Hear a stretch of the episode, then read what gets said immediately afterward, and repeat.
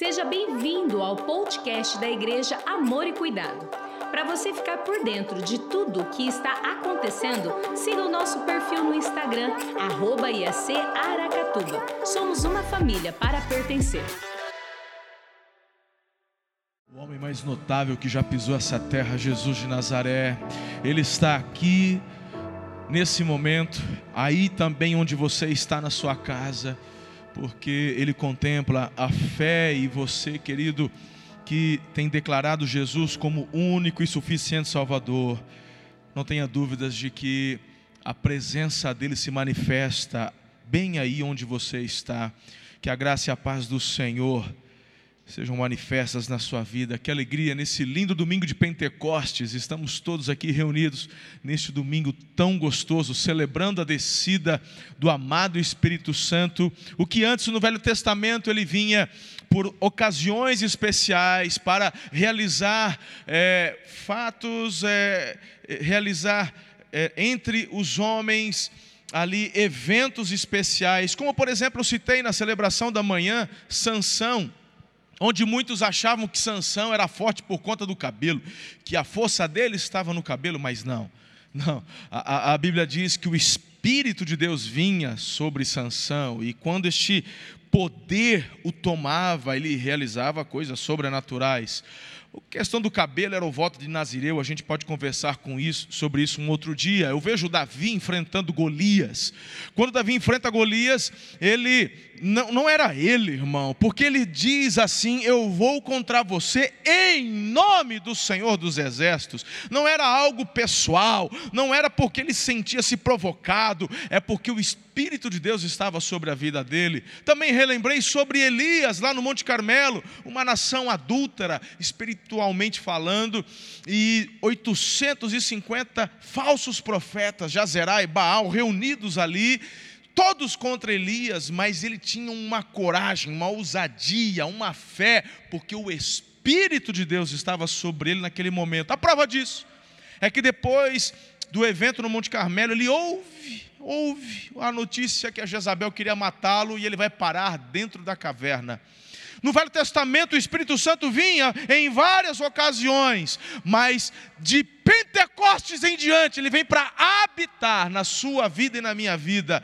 Queridos, muitos eu já ouvi dizendo: Meu Deus, como seria bom viver na época de Moisés. Ai, já pensou viver na época de. Ei, irmão, a melhor época para você viver é agora, é o hoje. Deus não errou quando colocou você nessa geração, e você nesse momento tem a oportunidade de experimentar a manifestação diária constante, não é uma visitação, ele vem para morar, ele permanece. Efésios 1:13, depois que você creu no evangelho da verdade, da salvação, o Espírito Santo veio para selar você, é o penhor da nossa herança. Aleluia, glória a Deus. Este poder sobrenatural que veio sobre as nossas vidas e que permanece em nós.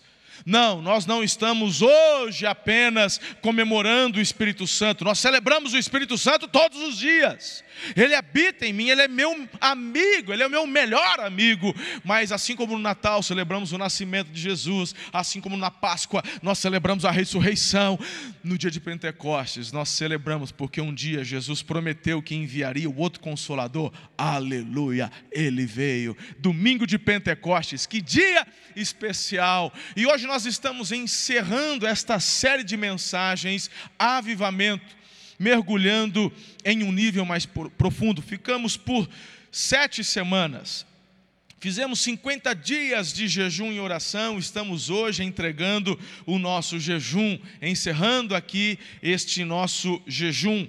Falamos, queridos, sobre o orgulho que precisa ser mortificado. Não existe avivamento onde o orgulho predomina, manda. Falamos sobre o mover sobrenatural, sobre a guerra que nós enfrentamos da carne contra o espírito, sermos guiados pelo espírito. Falamos sobre voltar ao primeiro amor. Dizemos também sobre o momento, que a hora é agora. Mensagem de domingo passado e hoje, como conclusão, nós vamos usar o mesmo texto base que usamos na primeira mensagem, quando Isaías ele tem uma visão sobrenatural, onde ele enxerga o trono de Deus e ele no final, após ouvir do Senhor, a quem enviarei? Quem irá por nós? E o Isaías então se dispõe dizendo: Eis-me aqui envia-me. Então, essa é a mensagem de hoje. Todas as anteriores que eu acabei de citar estão em nosso canal do YouTube, estão também disponíveis no podcast, é, Spotify, e você pode ouvir e compartilhar estas mensagens. Vamos então, rapidamente, relembrar o texto de Isaías, capítulo 6, com a ênfase que eu acabei de dar no final, e depois vamos orar. No ano em que o rei Uzias morreu, eu ouvi o Senhor assentado num trono alto e exaltado, e a aba de sua veste enchia o templo. Acima dele estavam serafins, cada um deles tinha seis asas, com duas cobriam o rosto, com duas cobriam os pés e com duas voavam. E proclamavam uns aos outros: Santo, Santo, Santo é o Senhor dos exércitos. Toda a terra está cheia da sua glória, ao som das suas vozes. Os batentes das portas tremeram, o templo ficou cheio de fumaça. Então gritei: Ai de mim, estou perdido, pois sou um homem de lábios impuros e vivo no meio de um povo de lábios impuros. Os meus olhos viram o Rei, o Senhor dos exércitos. Logo, um serafim voou até mim, trazendo uma brasa viva que havia tirado do altar com uma tenaz. Com ela, Tocou a minha boca e disse: Veja, isto tocou os seus lábios, por isso sua culpa será removida e o seu pecado perdoado. Agora vem a ênfase da mensagem de hoje. Então, depois de tudo isso, ouvi a voz do Senhor conclamando: Quem enviarei? Quem irá por nós? Eu respondi: Eis-me aqui, envia-me. Versículo 9: Ele disse: Vá e diga a este povo. Aí em casa, onde você está, você pode repetir essa parte final? Diga assim: Eis-me aqui. Não, eu não ouvi, irmão. É porque eu escuto pela fé. Repete, fala aí. Você está me assistindo e não falou. É para falar. Declare no mundo espiritual aí. Diga: Eis-me aqui. Melhorou. Envia-me. Aleluia. É desse jeito disponha-se diante do Senhor e você vai ouvir do Espírito de Deus testificando no seu espírito, dizendo: vá e diga a este povo. O tema da mensagem de hoje tem a ver com o porquê de um avivamento. Por isso, eu quero convidar você a orar comigo agora em nome de Jesus. Amado Espírito Santo, louvado seja o nome do Senhor. Nós te agradecemos por esta noite, pela oportunidade que temos de cultuar e bendizer o teu nome. Espírito Santo, nós te adoramos e celebramos este dia porque nos arremete ao dia de Pentecostes, quando o Senhor veio para permanecer. Obrigado porque o que seria de nós se não fosse o Senhor nas nossas vidas. Obrigado porque eu, Senhor Espírito Santo, eu testifico como que a minha vida foi transformada depois que o Senhor me batizou, que o Senhor me tomou, me governou, me preencheu, e eu te agradeço tanto. É a história desta igreja foi impactada, mudada, transformada. Eu te agradeço, Espírito de Deus, e todos aqueles que se dispõem a ouvir, receber e serem governados pelo Senhor, têm também suas vidas de igual forma transformados. Te adoramos, Espírito Santo. Te bendizemos, Espírito Santo. E receba então essa nossa gratidão, essa nossa adoração. Te louvamos, Pai. Te louvamos, Jesus, porque foi o Senhor quem nos enviou, o outro consolador. Louvado seja o teu santo nome. Colocamos a igreja nas tuas mãos. Pai, a igreja é tua, Jesus, a igreja é tua, Espírito Santo é o Senhor quem dirige e coordena a igreja. Queremos fazer tudo aquilo que está no teu coração. E é por isso que nós também, ó Deus, temos o desejo de nos reunirmos presencialmente Muitos irmãos em casa nos acompanham, assistem os cultos, mas fomos chamados, ó Deus, para adorar ao Senhor também na coletividade. Estarmos juntos aqui é algo tão especial. Nós pedimos para que o Senhor confirme a decisão de que queremos voltar na próxima semana, havendo essa confirmação que o teu povo também, ó Deus, diante de toda a situação, correspondendo também a cada detalhe que precisa ser observado, Senhor, possamos estarmos juntos adorando e bendizendo o teu nome. Traga sobre nós toda a revelação, inspiração, toda a direção, tudo o que precisamos. Agora, ó Deus, com a tua palavra aberta diante dos nossos olhos, nós precisamos da manifestação da tua sabedoria. Não oh Deus, não há nada em mim que eu possa dar sem que antes tenha vindo do Senhor. Pai querido, eu oro para que o Senhor livra-me, livre-me de mim mesmo, esconda-me atrás da cruz de Cristo, importa que só Ele cresça e que eu diminua. É a minha oração que eu faço com fé, em nome de Jesus, e a igreja diz: Amém. Só de imaginar, filhos, a possibilidade de estarmos juntos no domingo que vem, meu coração exulta. Meu Deus. Bem, nós começamos com Isaías e hoje terminaremos com suas palavras diante do convite de Deus: Eis-me aqui, envia-me. Na verdade, o objetivo do avivamento, do ardor dos nossos corações, da volta ao primeiro amor, é na verdade o desejo de Deus de alcançar todas as pessoas para Jesus. Deus não tem prazer na morte do ímpio.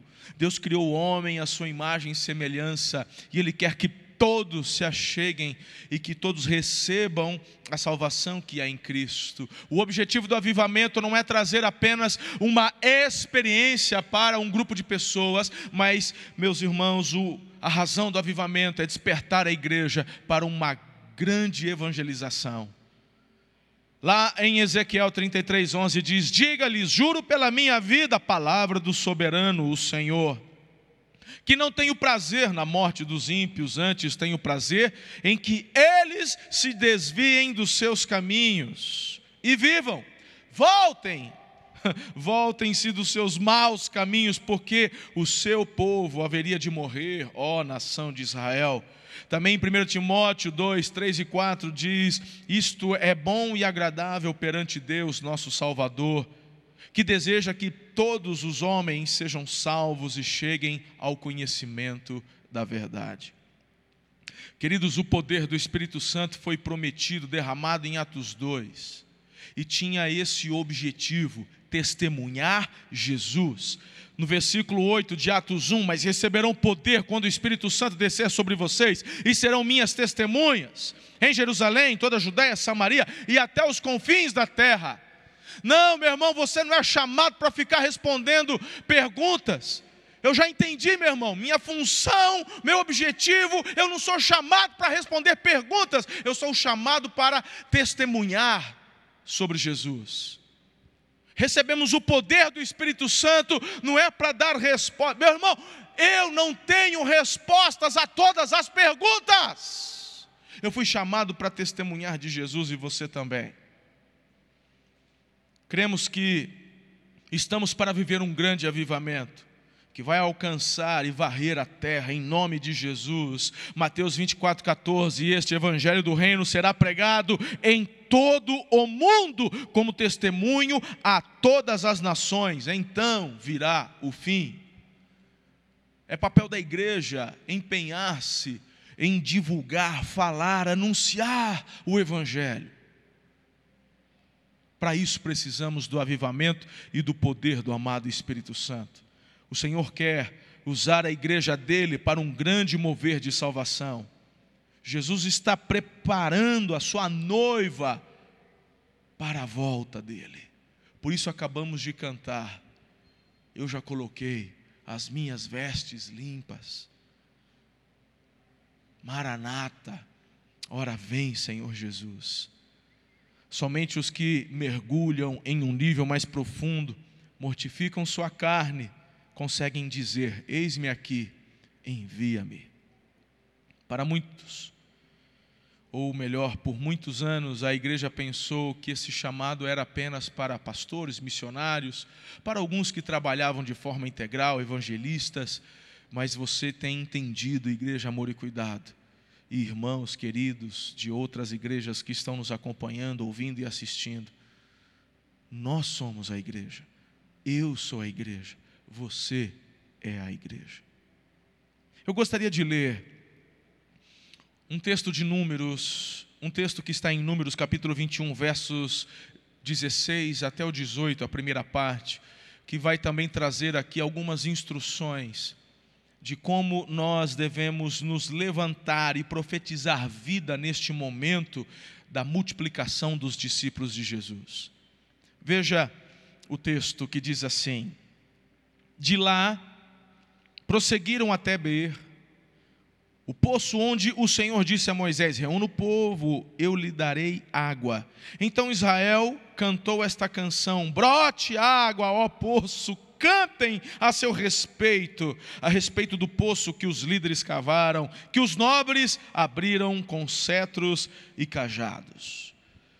O contexto fala do povo, eles ainda estavam no deserto, queridos, e havia ali acontecido a vitória sobre os cananeus, e também é, acontece que eles estavam em viagem até Moabe, e queridos, no contexto acontece durante este momento o povo murmurar, e pela manhã estava dizendo que o momento mais perigoso não é o momento da batalha, o momento mais perigoso não é o momento que antecede a batalha, o momento mais perigoso é o momento após a vitória vitória. Eles acabaram de vencer uma guerra contra Moab, e o que, que eles vão fazer? Não, eles não dão graças ao Senhor, eles começam a murmurar e reclamar. Meu Deus, isso é tão difícil. Queridos, após um momento de vitória, de grande bênção, é comum muitos baixarem suas guardas, seus escudos.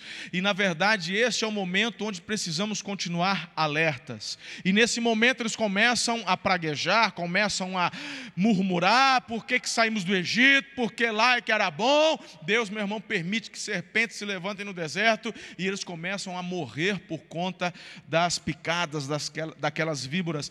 Aí quando a viola vai para o saco e vira caco, irmão, aí, Deus, a gente está morrendo, tem cascavel demais, o que, que a gente vai fazer? Eles clamam a Moisés, Moisés ora a Deus, e Deus fala: colocam ali, pega bronze, faça uma serpente de bronze, eles vão ter que, depois de serem picados, vão ter que olhar para aquela serpente de bronze e confiar que serão curados e libertos. Meu irmão, eu acho interessante. Cuidado com o que você fala. Cuidado com a tua língua, irmão. Porque tudo tem causa e efeito. O que eu planto, eu colho. Você é livre para semear ou não semear, mas você não está livre da semente da tua semeadura, seja ela para o bem ou para o mal. E esse povo então plantou na língua, plantou murmuração, colheu morte, colheu víboras. Deus poderia simplesmente, meu irmão, livrá-los daquelas víboras, mas Deus falou: não, vocês vão tomar é picada.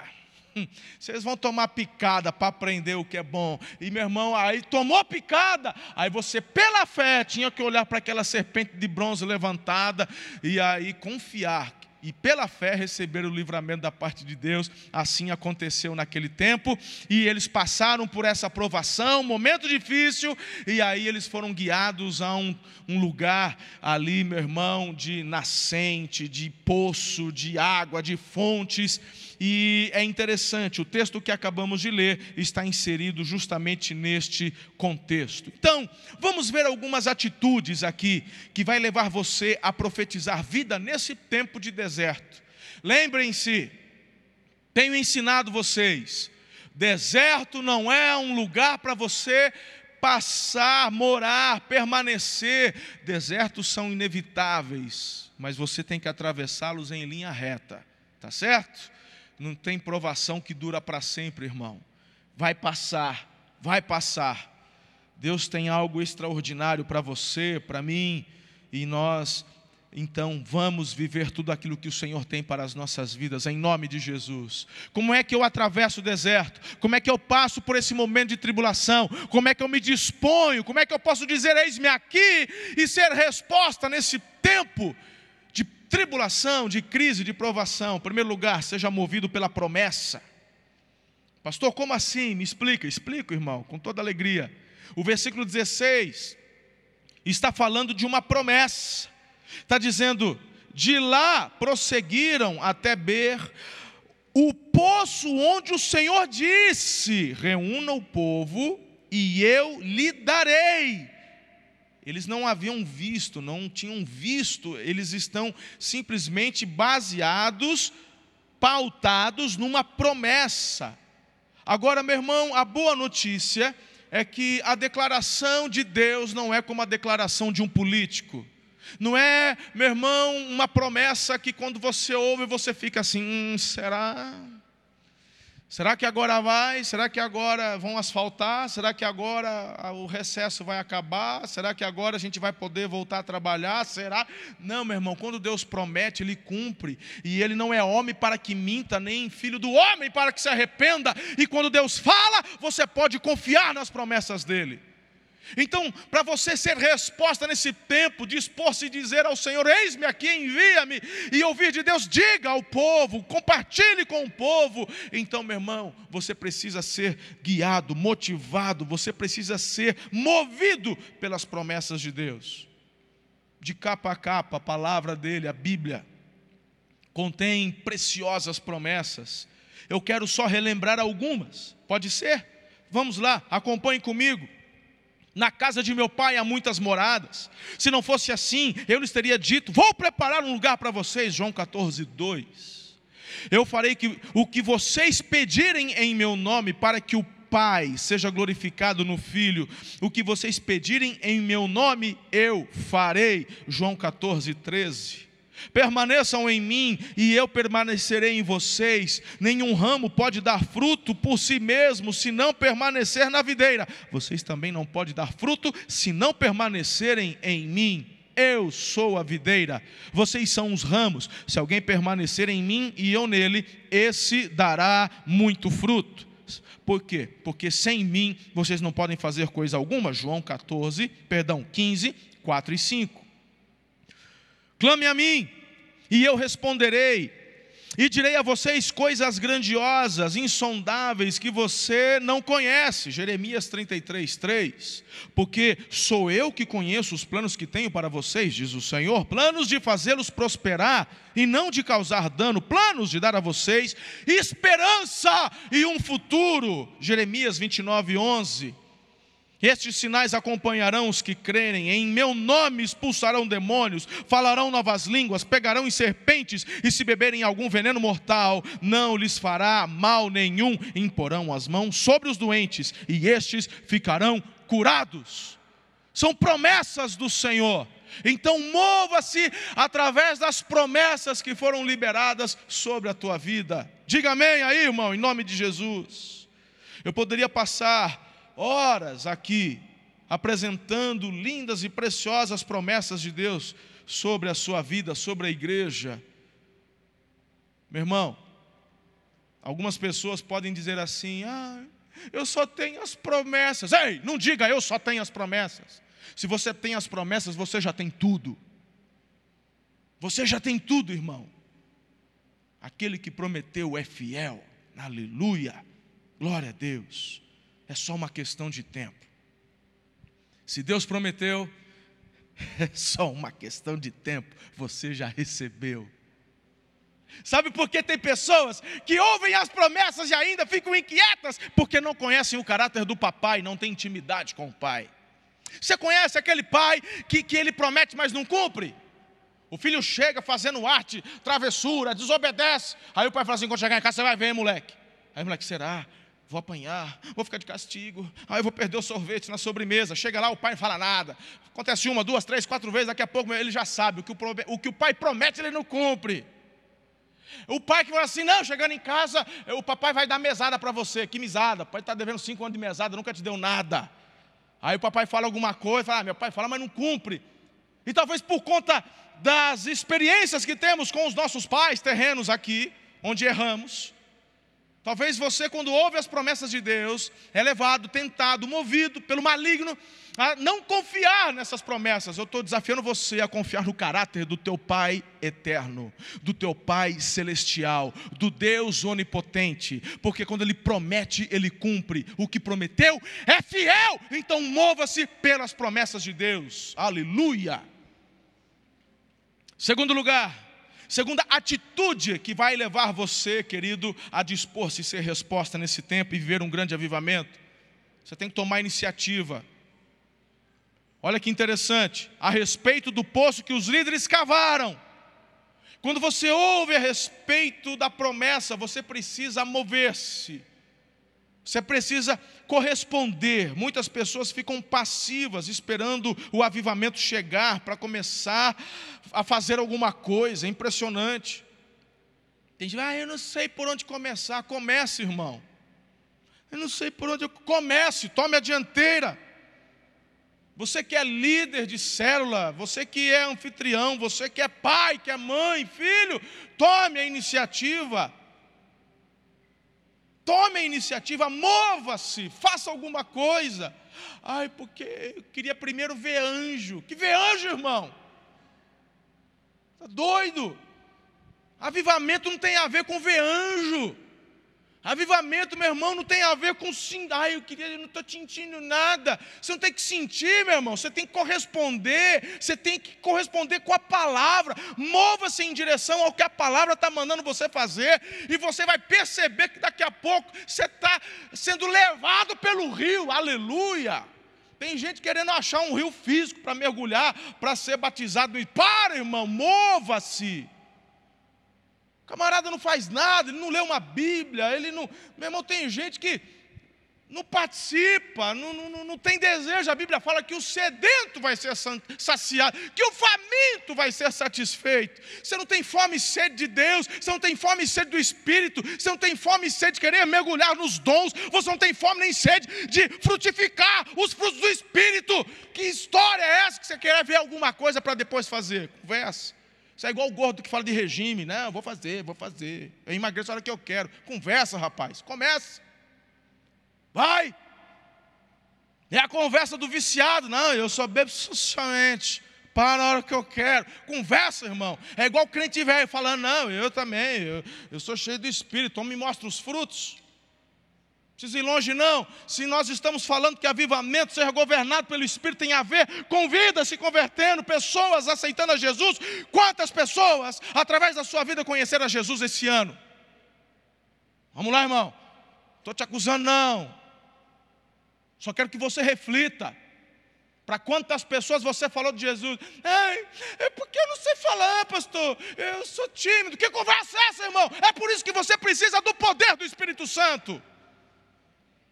É muito mais poderoso um Jesus te ama pelo poder do Espírito Santo do que alguém cheio de sabedoria humana passar uma hora discorrendo sobre o grego, sobre o hebraico, é porque é Champlin, é porque os teólogos. Meu irmão, tem gente que acaba de falar, no máximo, talvez vai é, conseguir uma admiração. Fala, oh, o cara sabe, hein?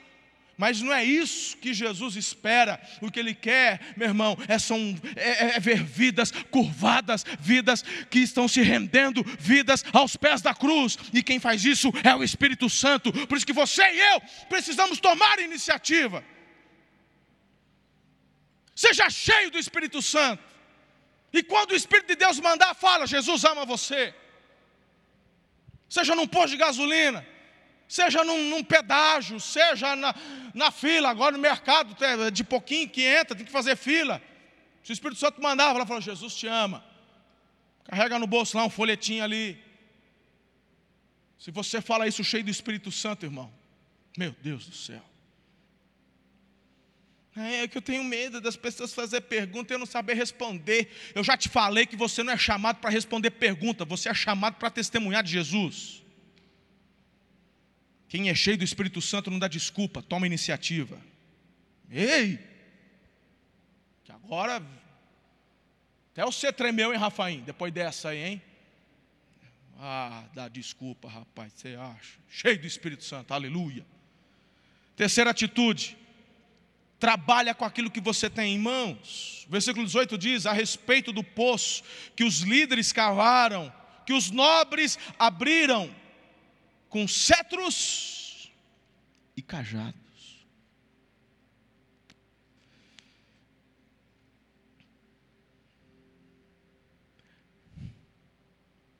Eles não tinham pá. Eles não tinham um caminhão-pipa. Eles não tinham aqueles caminhão com aquelas perfuratrizes, aqueles negócios. Não tinha, não.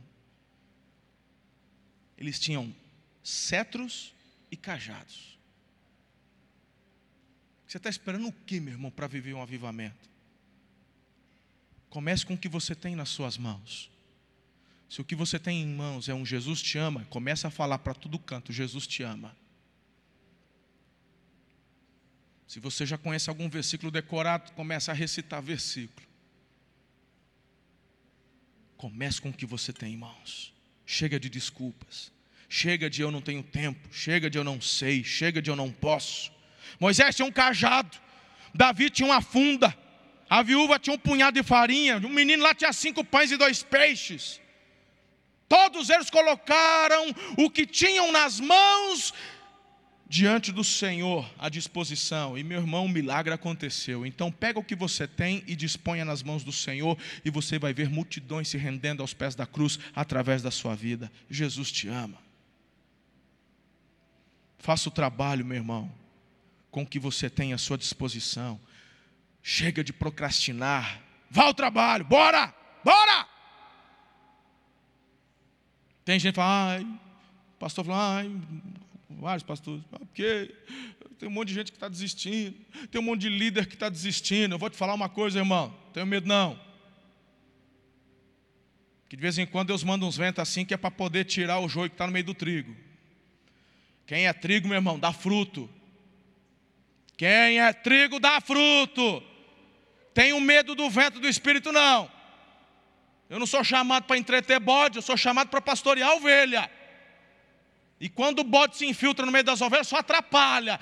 Quando a Bíblia fala que o joio é colocado pelo inimigo, e se na volta, meu irmão, tem gente que vai vazar, aleluia, é lugar que vai sobrar para trigo, é lugar que vai sobrar para ovelha.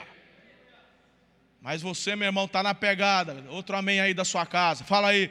Dá um amém aí, varão. Você que é o, o, líder da sua casa, o maridão aí, dá um, dá um amém grosso aí para o pessoal tremer na sua casa, sabendo que aí, aí tem homem de Deus. Que aí, meu irmão, tem, tem raiz, tem raiz na palavra, é joelho, aleluia. Dependência, glória a Deus. Hoje eu estou animado, hoje eu estou até suando, fazia tempo que eu não suava no púlpito. A igreja fica vazia, né, irmão? Aí o ar parece que mas hoje estou até suando aqui, glória a Deus. Quarto lugar e último. A quarta e última atitude que eu quero compartilhar para você se dispor é cantar sua vitória, mesmo que você ainda não consiga vê-la. Tem gente que fala assim: ah, mas isso, isso aí é muito orgulho, é altivez. Que orgulho, irmão? Orgulho seria se eu dependesse de mim. Orgulho seria se eu estivesse pautado e, e, e confiando nas minhas ações, nas minhas escolhas, nas, no meu poder. Meu irmão, eu estou confiando na, nas promessas, eu estou confiando no meu Deus. Olha só o que diz o texto aqui no versículo 17: Então Israel cantou esta canção: Brote água, ó poço, cantem a seu respeito. Eles não tinham visto água, irmão. Eles estavam indo em direção ao poço, mas eles já estavam indo cantando e celebrando. Vou te falar, sabe qual a diferença daqueles que estão recebendo milagres, dos que não estão recebendo ainda? É porque muitos, quando ouvem a promessa e a palavra liberada, eles já começam a celebrar: Obrigado, Jesus, eu já recebi, eu já tomei posse, é para mim, aleluia, a cura, a provisão, a prosperidade, a vida, a paz, a alegria. Enquanto outros, quando ouvem, ficam murmurando: Será? Talvez, ah, eu preciso ver para crer, meu irmão. E aí a Bíblia diz que a fé é a certeza das coisas que eu espero, é a convicção daquilo aquilo que eu não vejo, e sem fé é impossível agradar a Deus. Então comece a cantar. Tá difícil? Ah, ficou desempregado agora, durante aí a quarentena? Você está chorando, porque tem uma hora que a gente chora, né, irmão? Tem hora que sim dá até um frio na barriga. Por quê? Fui mandado embora. Aí você entrou no carro, assim, meu Deus, como é que vai ser? Mas puxa na memória, puxa na memória, porque da hora que você entrou no carro para ir para casa, quando recebeu a notícia, do, do serviço, até chegar em casa, você recebeu uma vozinha assim dentro de você: está tudo bem, está tudo sob controle. E se você ouviu e testificou e correspondeu a essa voz, meu irmão, você chegou em casa dizendo: Glória a Deus, eu fui mandado embora. Deus tem algo melhor, tem algo novo. Uh, tem milagres chegando aí, eu estou preparado. Se prepara, família, porque é isso que eles fizeram: cantaram vitória, mesmo sem ver o poço. Olha só o que diz Isaías 54, a partir do primeiro versículo. Se você, meu irmão, não sentir-se inspirado com uma palavra dessa, eu não sei o que pode mover teu coração, mas veja. Cante, ó estéreo, você que nunca teve um filho, irrompa em canto, grite de alegria, você que nunca esteve em trabalho de parto, porque mais são os filhos da mulher abandonada do que daquela que tem marido, diz o Senhor. Alargue o lugar da sua tenda, estenda bem as cortinas da sua tenda, não o impeça, estique suas cordas, firme suas estacas, pois você se estenderá para a direita, para a esquerda, seus descendentes desapossarão nações e se instalarão em suas cidades abandonadas. Não tenha medo, você não sofrerá vergonha. Não tema o constrangimento, você não será humilhada, você esquecerá a vergonha da sua juventude e não se lembrará mais da humilhação de sua viuvez, pois o seu Criador é o seu marido, o Senhor dos exércitos é o seu nome, o Santo de Israel é o seu redentor, ele é chamado o Deus de toda a terra. Cante e celebre a colheita, antes mesmo do fruto, porque é assim, meu irmão, que caminhamos em direção a um grande avivamento. Eu sei que você não ouve só de mim, você tem ouvido de muitos homens de Deus. Você tem ouvido do pastor Domingos Jardim, você tem ouvido do pastor Carlito, do pastor Jetro, do pastor JB Carvalho. Você tem ouvido de grandes homens de Deus. Está chegando um avivamento, está chegando um avivamento, porque nós já celebramos aquilo que pela fé, pela fé enxergamos primeiro. Vocês não dizem daqui quatro meses haverá colheita. Eu digo a vocês: abram os olhos e vejam os campos, eles estão maduros para a colheita. Hoje eu vim pregar pelo Espírito de Deus ao teu coração para dizer: diga a Deus: eis-me aqui, eis-me aqui. Onde o avivamento chega, ele traz uma visitação especial do Senhor uma transformação sobrenatural na igreja, na sociedade, curas, milagres, um mover sobrenatural. Mas também há um grande mover de arrependimento e conversão. Pecadores se convertem e são totalmente transformados. Há uma multiplicação extraordinária e o avanço do reino de Jesus vai se estendendo de uma forma como nunca antes. Queridos, eu quero te dizer que um verdadeiro avivamento vai levar a igreja a viver experiências tão grandiosas e extraordinárias que transformarão a realidade das cidades e nações onde você e eu estamos inseridos. Por isso eu queria que você, em nome de Jesus, correspondesse a esta palavra porque Deus está dizendo: quem enviarei, quem irá por nós? Faça como Isaías: eis-me aqui, envia-me, envia-me. Sem exceção, todos nós somos chamados para viver este grande avivamento. É o Espírito de Deus quem está dizendo: vai e anuncie para o povo. Vai e anuncie para o povo Quero te convidar hoje a entregar sua vida a Jesus, a fazer parte desta grande família, a receber este poder, este batismo de poder, a, a fazer parte deste grande mover de avivamento. É a revolução do amor, não é a revolução, querido, das armas, é a revolução do amor. É onde nós amamos os nossos inimigos é onde nós vemos pessoas sendo transformadas pelo poder do Evangelho. É onde nós enxergamos pais se convertendo os corações aos filhos e os filhos convertendo seus corações, seus corações aos pais. É onde eu vejo famílias sendo restauradas. É onde a gente vê aquele que roubava não roubando mais, o violento sendo manso. É onde a gente vê, meu irmão, aquele que traficava agora, meu irmão, ele anuncia as boas novas do Evangelho. Aleluia. Eu estou chamando você a fazer parte disso. Eu estou chamando você a fazer parte daqueles que dormem em paz, porque Jesus é o príncipe da paz. Sabe por quê? Mesmo sem conseguir entender muitas coisas e sem ter resposta para todas as indagações, e mesmo assim ter paz, porque Jesus é o príncipe da paz. Renda-se a Jesus. Reconheça que você é pecador. Você é pecador porque a Bíblia diz que você é. Hoje pela manhã eu estava dizendo algo muito interessante. Algumas pessoas às vezes não conseguem entender como que a palavra do avivamento ela está totalmente ligada ao evangelismo e que muitas vezes, quando falamos uma palavra forte, uma palavra veemente com relação ao pecado, com relação ao, arrependimento, e, e, talvez algumas pessoas poderiam dizer assim: Puxa vida, pastor, mas poderia ser mais amoroso, poderia falar só do amor. Meu irmão, não tem como falar do amor de Deus sem falar do caráter de Deus que também é santidade, porque a santidade de Deus, ela, ela, ela, ela confronta diretamente com a nossa carne.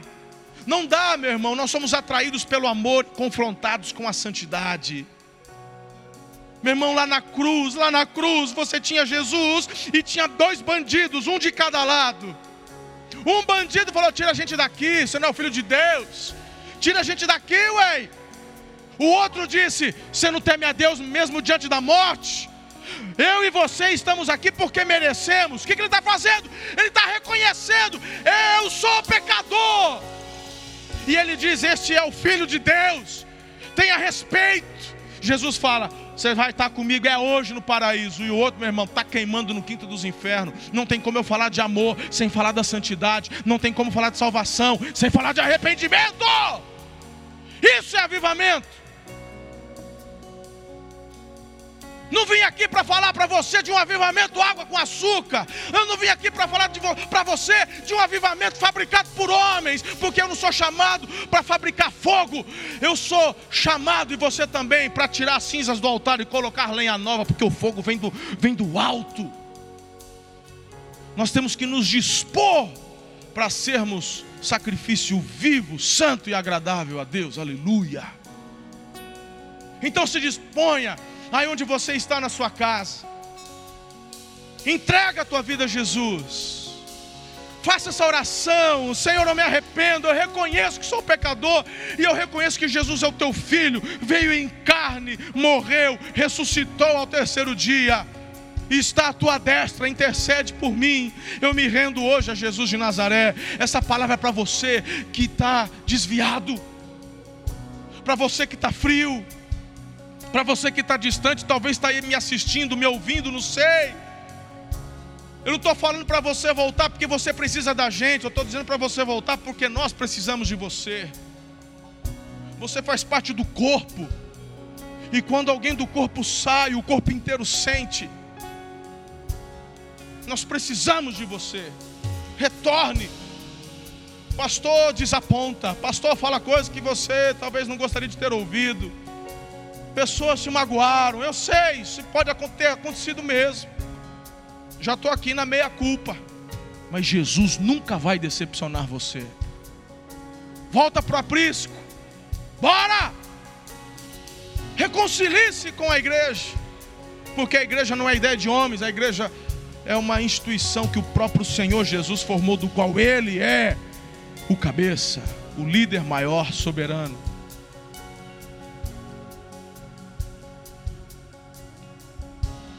Seja cheio do Espírito Santo. Você precisa ser cheio do Espírito Santo para ser feliz no seu casamento.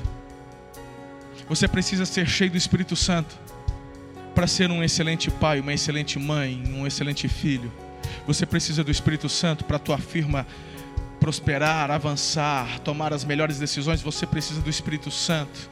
Para poder ser um excelente funcionário, crescer, você precisa do Espírito Santo para evangelizar. Você precisa do Espírito Santo para tudo. Você pode ouvir mais podcasts como este nesta plataforma. Até o próximo.